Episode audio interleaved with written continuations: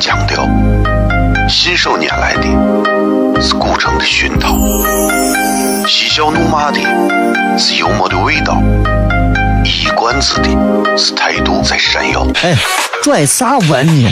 听不懂，说话你得这么说。哎哎哎哎哎哎哎！金柚子，我的嘎嘎，张张张张张张开柚子酒，衣服可西安西安。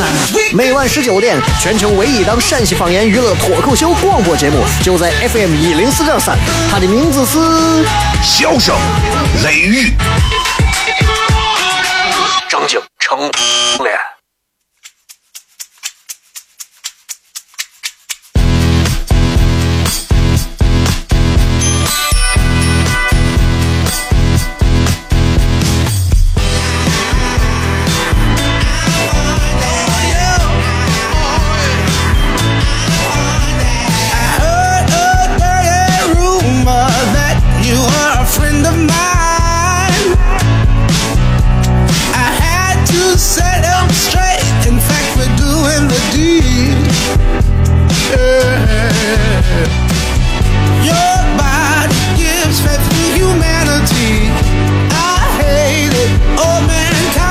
好，这里是 FM 一零四点三西安交通旅游广播，在每个周一到周五的晚上的十九点到二十点，小雷为各位带来这一个小时的节目《笑声雷雨》。各位好，我是小雷。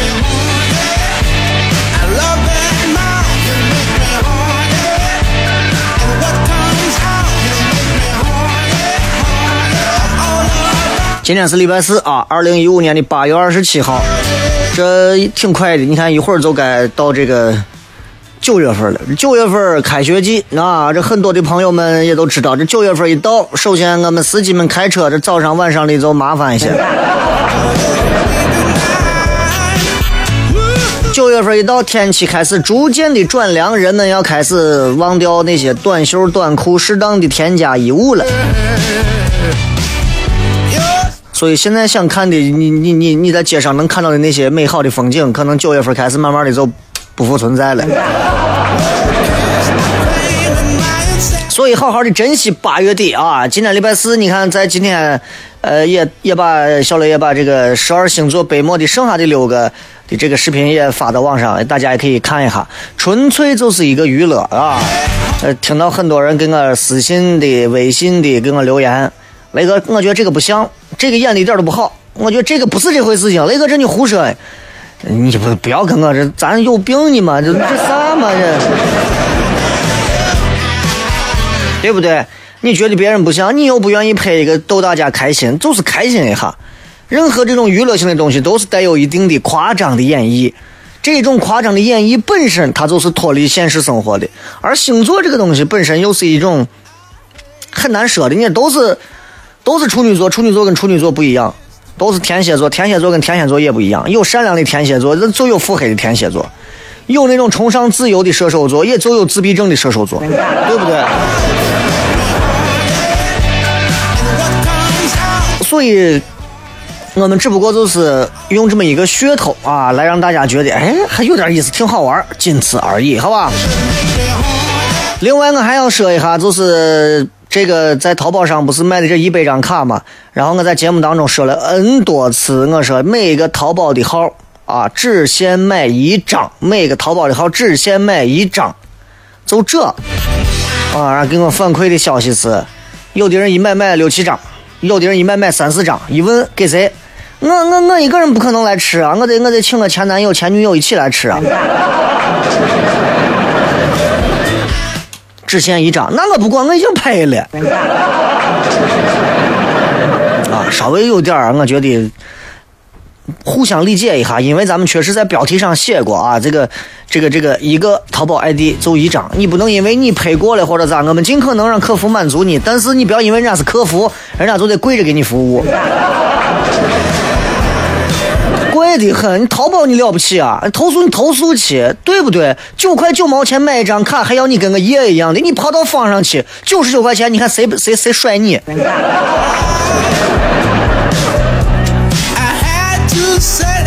就现在人就是这样，有时候我我必须要说给咱们很多朋友来说，分享一下我的心得。有时候就是这样子，你想着给大家谋福利，你想着给大家弄得越便宜越好，越便宜人家还越给你我啥？以后九千九百九十九一张。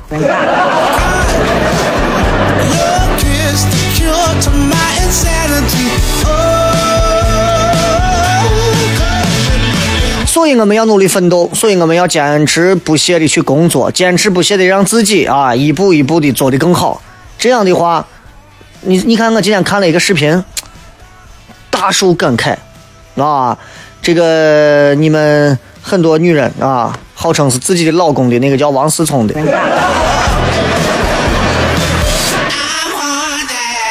他接受那个 BBC 的采访，有一个女的去他屋子采访。然后王思聪呢，全程说的是英文啊，讲了一些内容，然后很有条理啊，而且也确实有自己的一些想法啊，我觉得还是挺可以，大家可以看一下，但是不能说哎，这个讲的就是要学习他或者咋，每个人有每个人的方式，但是我就有这么以下三点啊，我看完这个视频之后啊，全程都是英语，说的也很标准。第一点，我觉得的的确确，你从王思聪的这种身身上，你能看到一点啊，就是。反观国人，其实大多数的年轻人在他这样年龄，其实是缺乏独立思考的能力跟分析问题的能力，这是国内的教育很少会培养给大家的，对吧？我们经常告诉娃们，大家都这么做，你要服从。嗯，为啥要这么做？不能问啊，不能问。所以缺乏这种独立思考啊和分析问题的能力。第二个。你会发现，你就是受了再多的国外的教育，你现你回到了中国，你也没有办法突破国人眼下所面临的种种问题。比方说，国人都会去抢啊，抢机会、抢工作、抢位置、抢啥的都会抢。你国外再教育跟国内是两回事情，对吧？第三点啊，没钱说啥都没用。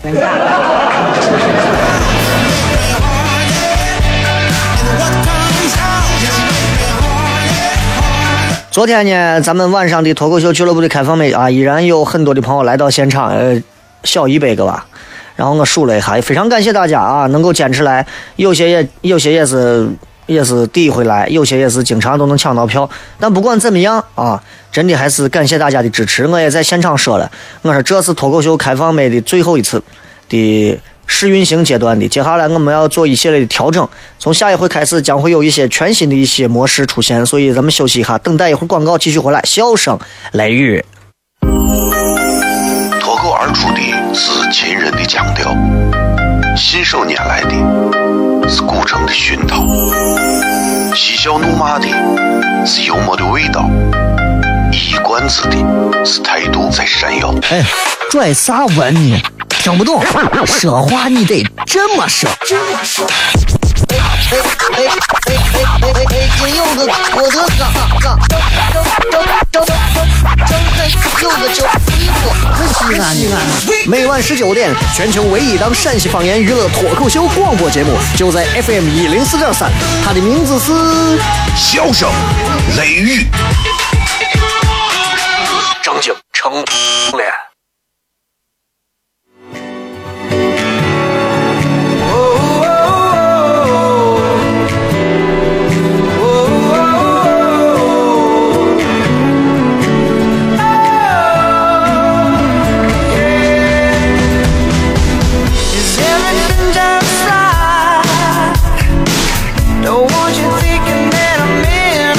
欢迎各位继续回来，这里是笑声雷雨，各位好，我是小雷。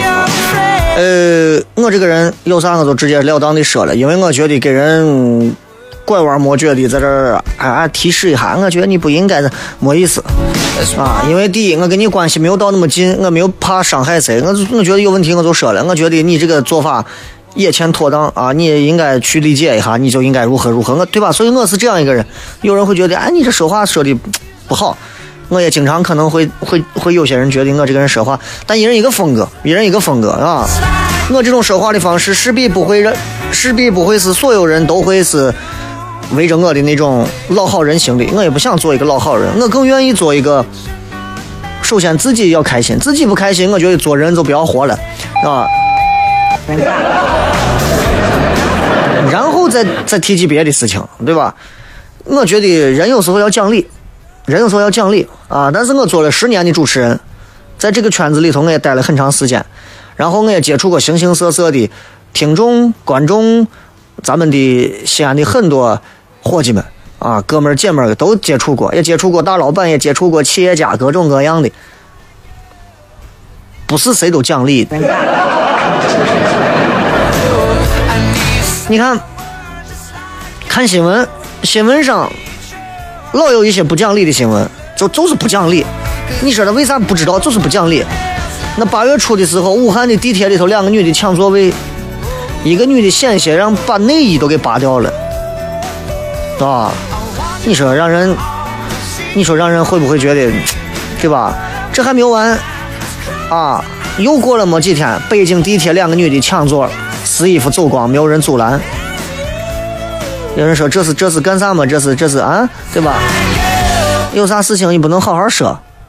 本来不复杂的事情，我们讲讲道理的事情，就剩下互相撕对方衣服了。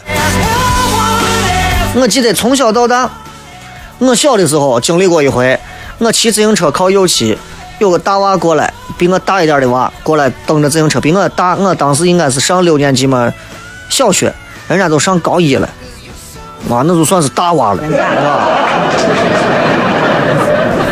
然后我骑自行车，我靠右边，还在拐弯地方，我靠着右边慢慢的骑，人家就从左边就过来，跟我迎头过来，然后我就车子车头跟他车头撞上了。下来以后，他就问我：“你咋？你会骑不？”我印象很深，你会骑不？我说：“咱都是要靠右行嘛。”话没说完，人家车子一撂下来，给我沟子上踢了一脚。印象非常深这件事，我到现在都记得，啊，我到现在都记得。然后，然后，呃，就没有然后了。这让我突然意识到，我发现大人们都不讲理。于是我突然觉得，有一天我要是长大的话，我也可以这样不讲理。这就像开了有了外挂一样，你知道吗张艺谋，张艺谋啊，有一部电影。我觉得是他很多部电影当中值得大家一看再看的一部电影。这部电影里头有两个我最喜欢的两大影帝啊，这个刘罗锅啊和张麻子。李保田跟姜文啊，有话好好说。就这个片子，光这个片名我都觉得这很教育人。有话好好说。你现在你说人？有几个人懂得有话好好说？尤其是越是开好车、越有点钱的，而且那个钱还不是很多钱，就是刚有了那么一点钱，咋的那个狼狗屎，就很可怕，就很可怕，就这样子的，就不靠正义靠拳头，不信公理信暴力，就是这样。你现如今社会当中，不管是网络还是现实，你你你发现没有？你现在发现社会上。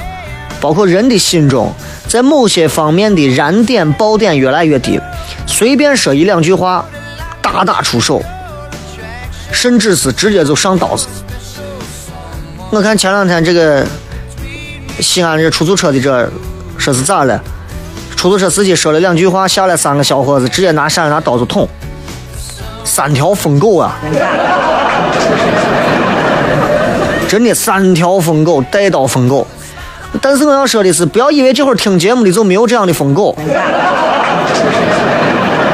看着跟人一样，下一秒钟一秒钟点燃他的燃点，下一秒就敢从车里拿出一个菜刀，拿出一把刀，上去就找人面前捅。你敢说没有这样的人？你敢说你不是这样的人？不好说吧，不好说吧。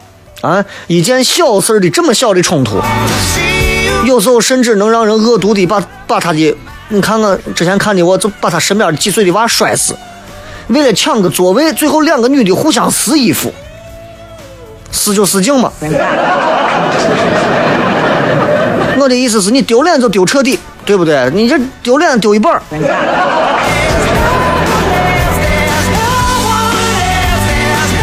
前两天在这个网上，前段时间在网上也有啊，这个一个男的打一个老太太，七十多岁、七八十岁的老太太在地上，直接上去拿脚就奔头踩，疯狗啊！对不起，我侮辱了狗啊！如果这个男的他伙计他身边的朋友谁听到了，记住是小雷说的，不是是小雷骂他的。一个男人连老人都打，毫不讲理，蛮不讲理，无理取闹。我个人觉得这种人就不应该按正常人类论处啊，不，正常人啊不人论处。很多人就是以话语的暴力为一种光荣，以胡搅蛮缠为一种策略。比方说广场舞，为了跳广场舞啊，就跟人家争啊抢的；比方说拆房子、拆迁。强拆的这种纷争，比方说扶老人、扶老人的这种纷争，在这样的公共生活当中，你说理竟然不是现如今社会的一个共识了。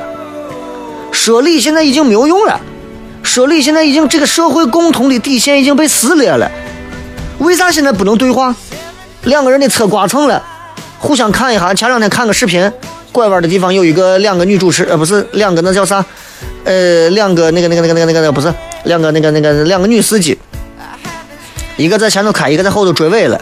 两个女司机同时下来看了一下，看完之后说没事没事没事，然后两个人同时上车，后车顶着前车钩子一块开走了。我觉得虽然有一点好笑，但是很和谐。人跟人之间有时候不管是哪个车哪个车刮蹭有啥冲突。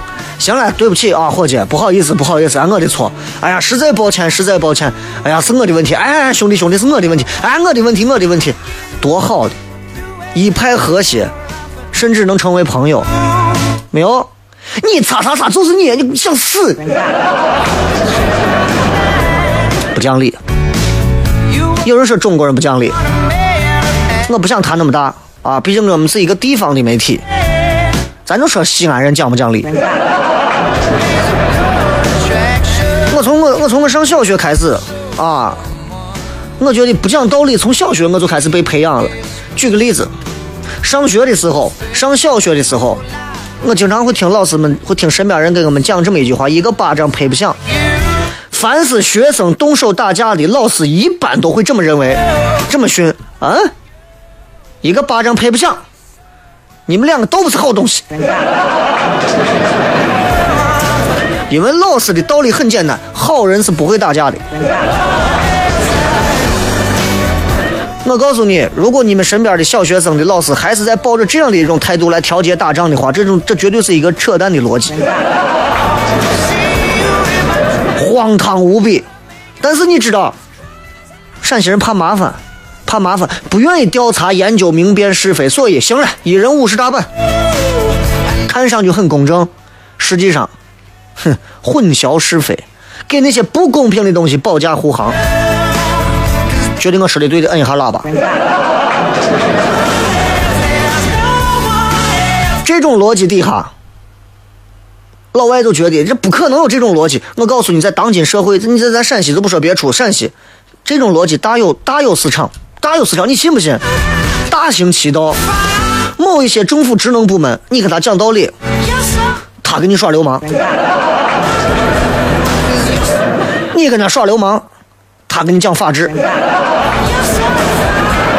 你跟他讲法治，他跟你讲政治。就权力部门可以随便为各种既不合法也不合理的事件，随便找一些五花八门、让人看起来很好笑的借口。就好在，哎，这些总算还有理由。你要知道，有时候你们去办一些事情，你们能感受到，有时候连理由都不给你。之前有过媒体报道，交警拦车罚款，司机问为啥，交警二话不说加倍。再问，再加倍。我不是说所有的交警都这样，总有那么几个渣交警。也不是所有的政府部门都是如此，也总有政府部门当中的某几个渣领导，都是这。甚至啊，你说，你说，你说，有的，有的，我你给当地的一些人评理，当地的领导，人家是我，我上嘴唇是是天，下嘴唇我是第一，我就代表的是法律。这当时也是报道过的。你说这是讲道理吗？嗯。中国人的逻辑思维能力啊，我跟你说，黑格尔知道吧？黑格尔逻辑在中国是玩不转的，就黑格尔这一套在咱这儿都玩不转。你不要说学生、老师，就很多时候你是玩不转的。你拿天津这事情咋成这个样子？我看了各种各样的报道，我会发现连一个具备着担当责任的人都没有，可怕不可怕？你比方说，有一天有个女娃说：“我有了啊，那就是你的，那你就站出来啊，那是我的。”从小学到大学，谁干了个恶作剧，把这花盆打了？老师谁打的？站出来，老师我打的。出了这么大的恶性的重大的爆炸事件，完了之后，从公司到部门各个部门，到处的推卸责任。哎，这不这不是我的，这不是我的，这这股权也不是我拿的。哎，那个事情那也不是我负责的，这个也不是我弄的。所有人撇清责任，所有人撇清责任，这是负责任的态度吗？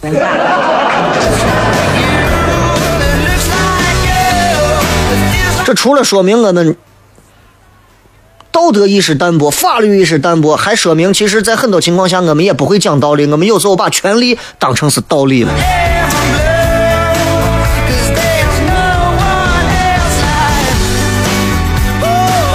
有时候我们不讲道理，有时候我们也无法讲道理。中国也经历过很长一段时间的那种，就是说啥好啥就是好的这种时代，对吧？然后你看，在网络上。讲道理吗？不讲道理，在网络上更不讲道理了，对吧？我今天发一个，我啥呀？我就喜欢，我就喜欢啊！我就喜欢我娃如何如何如何，马上会有人跳出来，他肯定对他媳妇非常不好。这绝对脑子让驴闷了，真的。我发一个呀，我就我就觉得呀，这个这个我媳妇对我真好，你简直没有孝心，你个白眼狼，你你忘了你家人，你父母。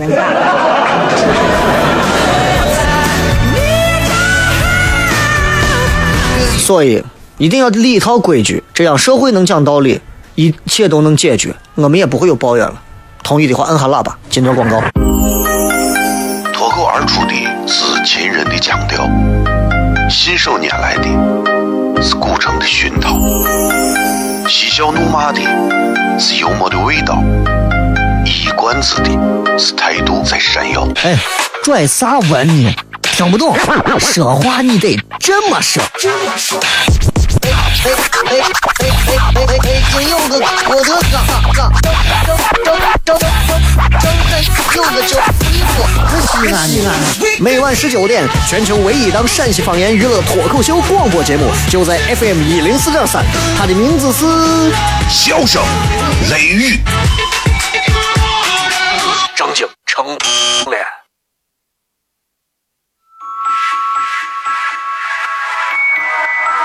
United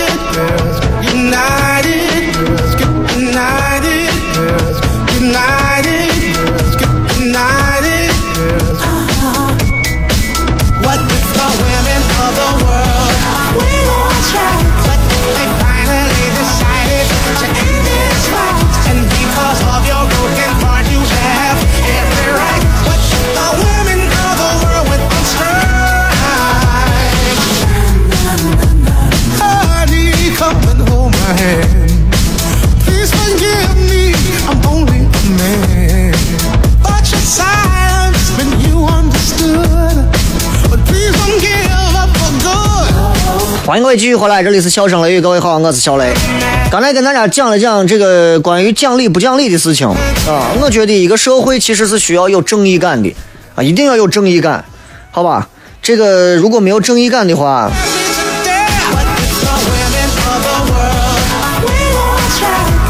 那都成啥了？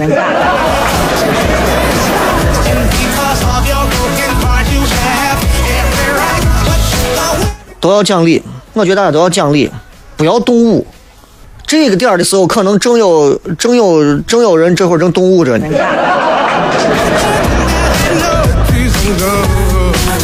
讲理，能讲得通，大家都服理，而不是服从于武力。这是一个，这才是一个，这才是一个正常的社会嘛，对不对？你让你的娃，你身边人看见两个人的车互相谁把谁别了一下，两个人停下来理论一下。哎，师傅，你看你得是你把我别了一下咋？另一个人说啊，那我把你可能别了，那也那那你也把我这。两个人起码是在讲道理，上来后把我别的是想死。你不能一上来就是生命的终极奥义，对不对？你这。所以接下来咱们半点之后开始跟大家互动啊！就很多人说，很多人说，哎，你们现在都不会讲道理，中国人现在都不会讲道理，谁说的？先秦那会儿，诸子百家争鸣啊，更早的尧舜尧舜那会儿，大家在一个公共的公共议事，这说明啥？中国人其实是非常具有讲理的一个传统的，而且我们具备讲理的能力跟意愿，就是我们不是不会讲理，我们缺少讲理的规则，以至于我们认为讲理的斗不过狠的、耍狠的、耍流氓的，久而久之就形成了一种逆向的激励。谁讲理谁是弱者。啊，在外头遇到个啥事情，我刚讲理两句，人家把我一打，行了，人家赢了，你别说了。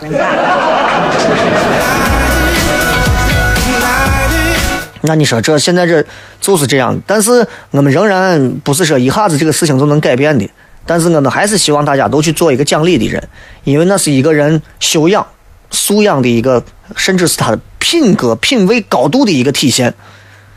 好吧，那就。骗到这儿，接下来时间我们来看一下各位发来的一些微信、微博，包括在微社区里面的一些好玩的留言啊。这个说雷哥怎么看待那个宜家开业？我真的不想骂人，真的。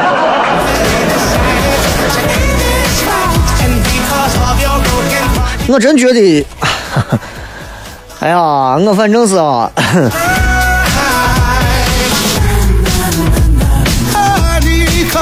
看完这个，看完这个品牌落户西安，似乎好像西安人，就是在比方说，在这个这个这个那叫啥，底比斯一类的这种水上世界刚建好的时候，我以为西安人是缺水的，人都疯了，涌到那个地方，一个一个的。就就涌到那儿，入来入去的人挤在一起，挤在一堆水里头，那样游泳能游的开心吗？都晒的晒成红绿了，一个一个，我皮都脱成啥了，还硬要挤到玩我认为西安人是缺水的。后来我错了，天儿那么热，然后西安的那个北郊有个乐华城开业，全是去过山车啊啥的，那么热的天儿，那么多人在玩玩我发现西安人是缺太阳。西安人是缺阳光的，然后我当我认为西安人是缺这种自然产物的时候，这个宜家开业了。我发现西安人原来是缺家具的。宜家是一个北欧的品牌，一九四几年的时候，人家瑞典的一个品牌创建的，卖的主要就是最好的就是座位、座椅、沙发之类的东西，然后慢慢的就会更多东西。啊，上万个品牌，然后现在在全球。三四十个国家，三百多个商场，中国内地十六个，北京有两个，上海有三个，终于现在到西安，弄了一个，俺伙计去了，说结婚，说要买点家具，啊，人家他说我一去，人家就跟他说了一句话，我转头就走了，我说咋了，卖完了？不是，他说先等三个小时。我坚信大多数的人过去是奔着这个品牌没见过，想要去见一见宜家里头到底是弄啥的。只有少部分的人可能真的想去买家具，少部分的人对这个牌子有所了解，很了解，想要了解，想买它当中的某一些东西。但大多数的人，我觉得跟风就是跟风，想去看一看。真的缺这个，真的西安人真的家里头缺家具，缺到能把那么大的一个地方堵成那个样子，要排队几几个小时。才能买到家具吗？我觉得不是的。啊，我在我在我在我底下跟朋友聊天的时候，我说我说西安人一定要摆脱一种跟风的土锤思维。所有人都吃葫芦鸡，哇，爱吃爱吃爱吃，不吃葫芦鸡我就是个瓜子啊，我就落后了。所有人都去游泳池啊，我要去游泳啊，所有人不游泳我就挂了。所有人都吃芝士年糕火锅，我不吃芝士火锅啊，我就落伍了，我就挂了啊。所有人要去那挤到这买家具，我也赶着要去，哪怕先是内部的，我也要蹭上一个名额去，来显示我可以在朋友圈里发。你看没有一家的票，没有一家的，这是一家的地址，啥地方？跟风的一种土锤思维。同意摁一下喇叭。我从来没有蔑视过、瞧不起过和诋毁过任何一个去宜家的西安人，但是我想说的是，大多数人，就是还有很多人。疯狂的想要去前往的时候，让自己冷静一下，那真的很重要吗？而且我要给很多结婚的人讲，你们结婚如果打算结婚结三年就离婚，宜家的家具很适合你们。但是如果你们能结婚白头偕老一辈子，他我家具不适合你们。但如果你是一个房东，你想租一些一千五到三千块钱一个月的房子的话，想买几个小沙发，买几套小床，宜家的还比较合适，因为北欧风格的相对简约，而且色彩搭配相对也是比较舒服，这是可以的。但是除此之外，哈哈。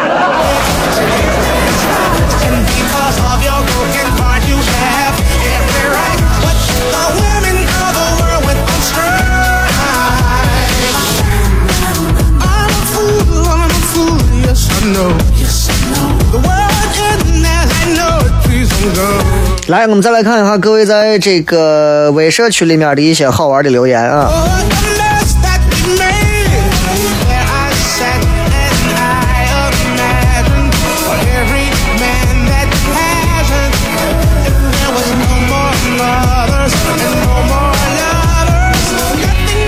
呃，这个这个这个这个，嗯嗯，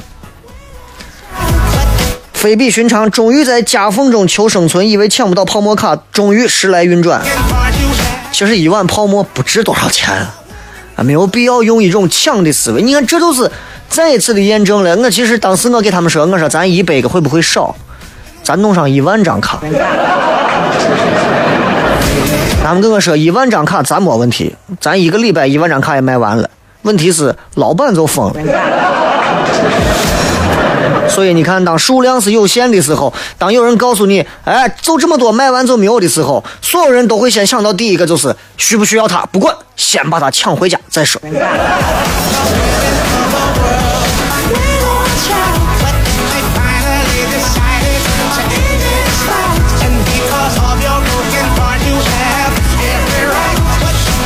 这个叫若意的说，我是八一年的，我们在农村那会儿还经常带着辣椒面儿跟盐和味精，再带上馍蘸着吃，香的很。这还有的人说，不过、呃我还有的是这调好之后放到三鲜一面的袋子里头，再把馍掰成担担子，摇匀了吃，完了还要舔个指头。我觉得真的那一会儿都有同样的一种回忆啊，那一种回忆就是用一种那会儿的回忆，其实充斥着两个字，看上去是一种幸福，其实都是伤念。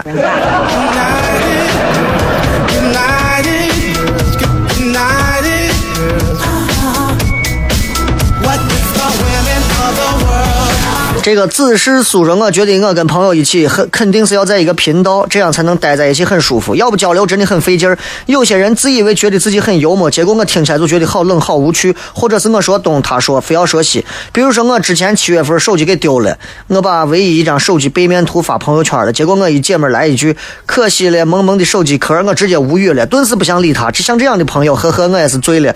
多的还有好多不胜枚举，所以说聊得来到底有多重要？聊得来很重要。聊得来的人不一定会成为你交心的朋友，但聊得来的人会成为聊得来的人。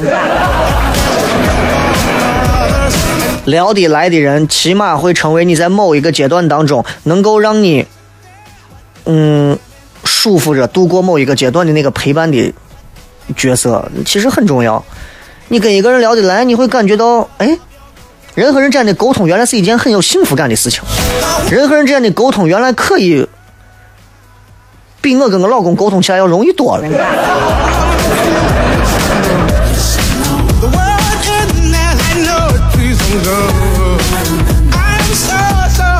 这个王元如说：“我还是喜欢有修养、有内涵的男人。搞不明白有些男人没有本事、脾气烂，他自己无聊到可笑的地步，还不思考他的人生，悲哀。呃”，修养有内涵的男人谁都爱，就好像有修养有内涵的女人我也爱一样啊。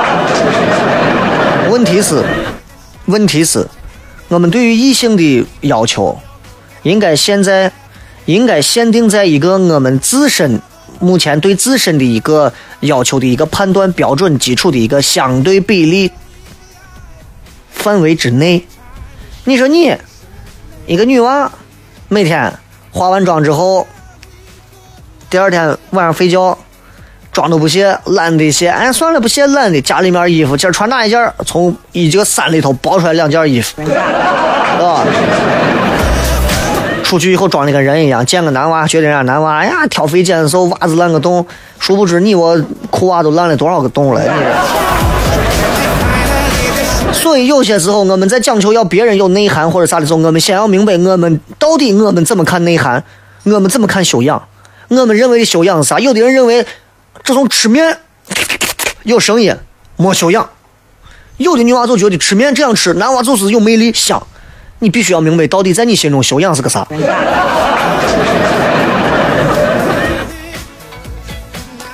这个，咱们今天是礼拜四啊，所以是半段的互动，还有最后的十来分钟的时间了。所以，如果大家还有啥想要骗的或者想要留言的，抓紧时间在小雷的新浪微博的最新的直播帖底下直接发一段话就可以了。包括如果你在开车或者干啥，也可以直接在微信当中发一段话，都可以，好吧？再次感谢各位，马上回来。What is love? United girls, united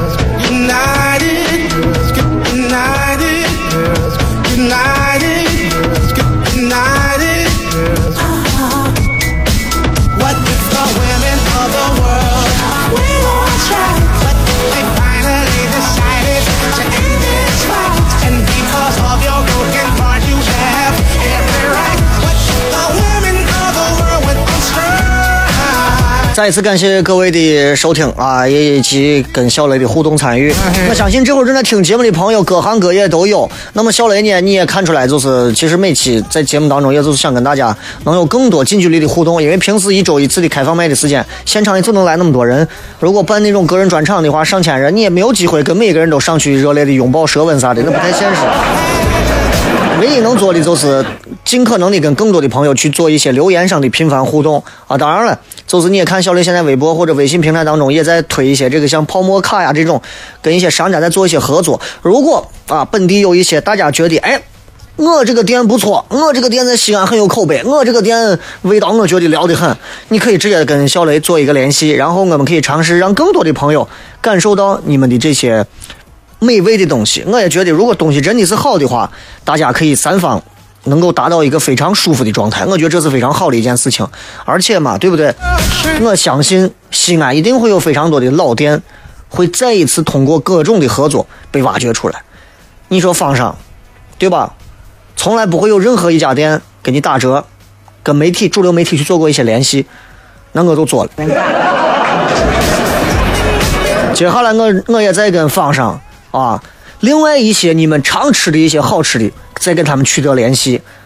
当然不光是不光是大片儿这儿的、西洋市这儿的、方上的，也有咱汉民吃的一些特色美味啊，我也在跟他们谈。呃我也觉得挺好。如果你们觉得哎你我这店美的很，我这店一年一天卖的多的很，妹子们都来吃，帅哥都爱吃的，可以来跟小雷沟通一下这个事情啊，直接可以通过微博来私信，咱们可以来聊一聊。嗯，包括这个我不一直说开面馆嘛，再等等。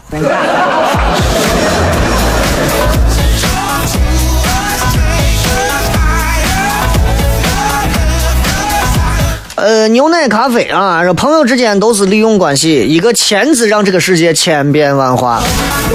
不是所有的朋友都是利用关系，你知道，不是所有的朋友，有些朋友总是会让你愿意甘心情愿的为他去主动做一些事情，为他去付出一些事情，而不求任何的回报。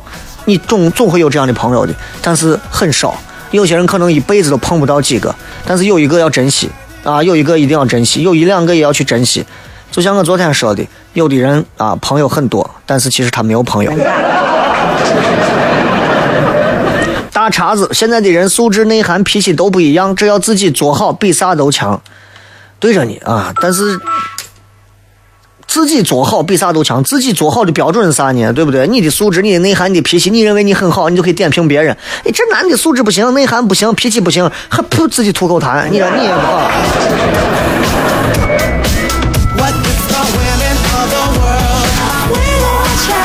邓哥说：“雷哥，今天考分，今天考分班试的时候，突然后悔选理科了，感觉学不下去了。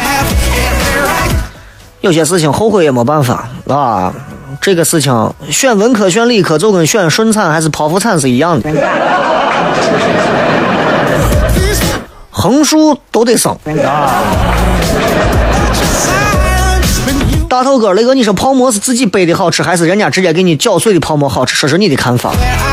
说心里话啊，说心里话，背馍跟搅馍，我个人认为，我之前在节目当中说过，馍杯的大小取决于这个炉头火候的掌握，他给你把所有的汤汁能给你全部收到馍里头，这是最好的，明白吧？这是最好的，馍里面所有的这个汤的味道全吸进去了，你每一口吃进去，你会发现，不管是搅的还是背的，他能给你做到这一步，证明炉头很厉害。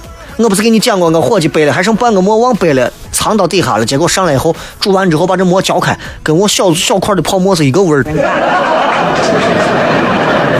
所以到底是自己背的好还是搅的好？如果来不及，搅的好，搅的好；如果是背的话，啊，当然我说的是我，因为我老在一人楼吃嘛，所以我我就是尽可能是自己背，因为搅着吃也可以，但是咱只要有时间自己背，这就跟日本人的日本人的茶道一样，你跟馍有一个交流，啊，你跟馍在交流，而且很多朋友你看饼上来之后，很多人说给咱拿上两个热馍，外行，纯粹是外行。我告诉你，很多人吃泡馍一定要拿凉馍去背，那个凉的死面馍背起来以后非常的硬，很多人背的手疼，但你还是要拿凉馍去背。基本上馍是一边一背啪两半儿，再一背啪四半儿，然后从中间竖着剖剖面把它剖开，变成薄的，然后慢慢的去剥背它。为啥要用凉馍呢？凉馍它的水分蒸完之后，这个馍啊水分全部都流失了，馍很干，就跟木乃伊一样，木很木很干。放到炉炉子里炉子上锅里头去煮的时候，它能吸收更多的汤汁儿，出来味道会更好。这是舌尖上的差异。啊，这这这这这这是不一样的，好吧？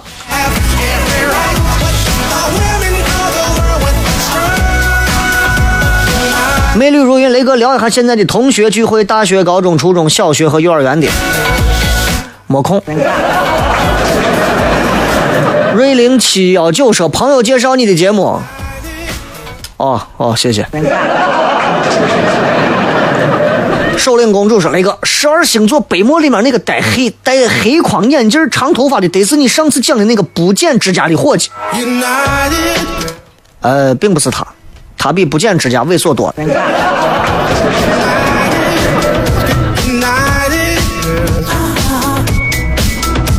这个舍本逐末说，雷哥最近爱看系列小说啊，然后最近同城快递咋慢的很，俺屋俺屋南郊的卡没到，我让别人用三个号买了三张卡，不一定会去吃，但是卡是你设计的，我觉得比泡沫的价值大，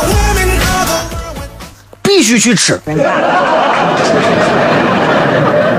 辛辛苦苦就那么一百张，你买回来你不吃，你攒着玩呢。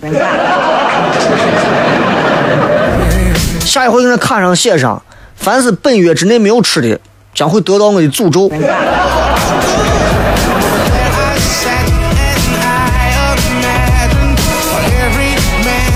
尝一下，那非常非常值得一尝，值得你去的美食啊！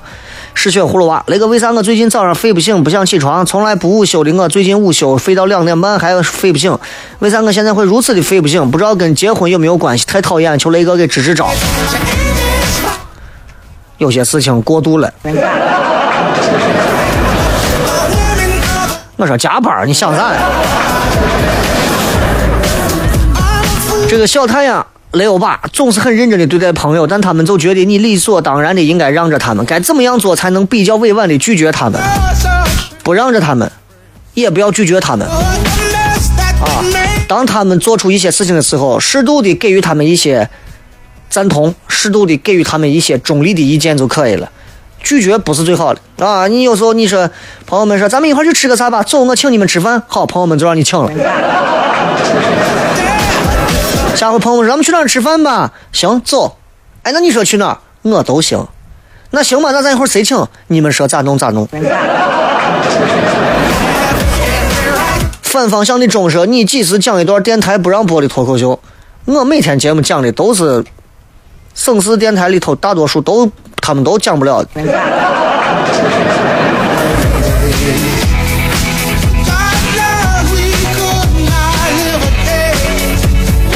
青春的词典，雷哥昨天去了你的开放麦啊，就是坐在第一排新闻男主播旁边那个警官学校的，还记得我吗？现那天去现场都笑翻了，听了你节目五年，一直很喜欢你，支持你，加油！求婚了吗？What？雷哥一边听你节目一边写东西，真舒服。我就是不太计较啊，太不计较，总想着没事没事不计较。可是有时候觉得自己有点懦弱了，有时候觉得自己要是强硬一点，计较多一点也好啊。要看计较啥事情，有些事情不值得计较，啊，不值得计较。有时候真的，你回想一下，人人生在世，谁无一死？你想想有啥事情还值得计较？有些仇是我死之前我要把你弄死，那这是另一种事情。秃顶的牙说，所以说在学校里我很烦，不认识我的人叫我美女，说一声同学会死；认识我的同学叫亲，不会念的名字就查字典，这样整的很生疏。这是现在大环境导致的啊！如果你对自己的长相没有这种自信的话，你可以写上不要叫我美女。那也飞扬说雷哥，我发现现在有钱人也很低调。昨天看了一个视频，说潘石屹在里头说他的职业的时候，说自己是一个给北京盖房子的啊，太低调了。我一直就是一个嘴子啊。有人说我在黑处女座，那视频当中其实对任何一个星座都没有黑，就是一种娱乐的加工，黑谁嘛，对不对？今天的直播贴啊，在这个滥情的世界里，一声亲爱的充其量也就是一个你好，一句下次请你吃饭，顶多就是一个谢谢，何必太认真？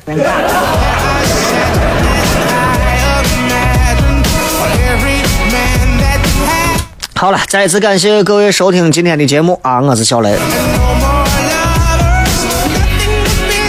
明天同一时间咱们全程互动，不见不散。咱们明天等候各位精彩留言，送各位一首好听的歌曲，拜拜。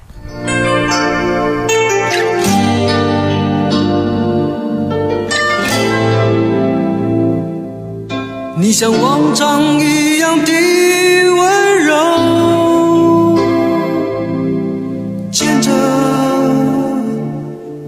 手，带我到一个没有人的地方，告诉我你已经不再爱我。你像往常一样